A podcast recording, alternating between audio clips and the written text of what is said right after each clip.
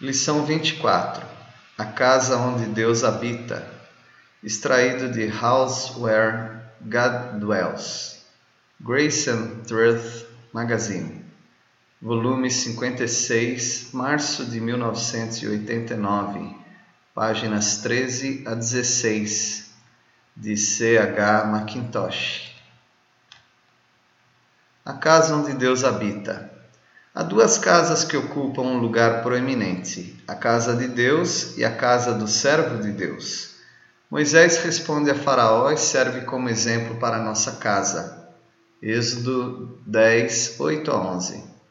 O povo sabia que o chamado de Deus para eles era o chamado para os seus filhos também.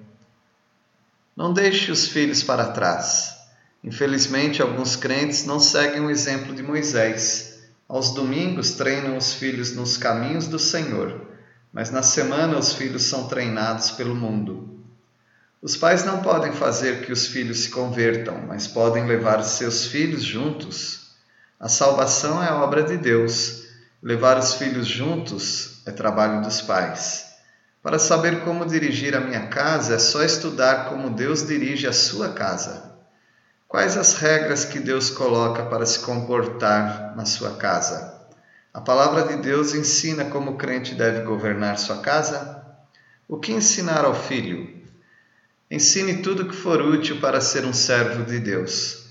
Se temos um profundo senso da glória de Cristo e desejo sincero de exaltá-lo, não haverá surpresas.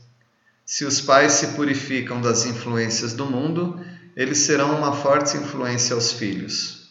Como estou andando diante da família? Todos podem ver que meu objetivo supremo é Cristo? Os filhos observam não apenas o que dizemos, mas principalmente o que fazemos. Como treinar o filho? O espírito da presente era é de insubordinação, o que marcará a apostasia do Anticristo.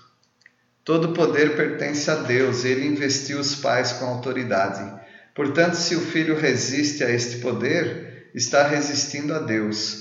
Porém, os pais não devem irritar seus filhos. Efésios 6, 4. Quando os pais devem começar a treinar os filhos? Imediatamente. Um jardineiro não espera para podar os ramos quando a árvore já está completamente formada. Quando os pais não governam os filhos, em vez dos filhos ficarem sem liderança, eles começam a liderar os pais. Se aqueles que têm recebido a autoridade de governar os filhos não o fazem, os filhos cairão em mãos erradas, as quais os governarão de modo errado. O segredo da presença de Deus. Os pais não são chamados apenas para criarem filhos, mas para entregá-los a Deus para isso, precisamos constantemente estar na presença de Deus. Que tipo de disciplina aplicar sobre os filhos?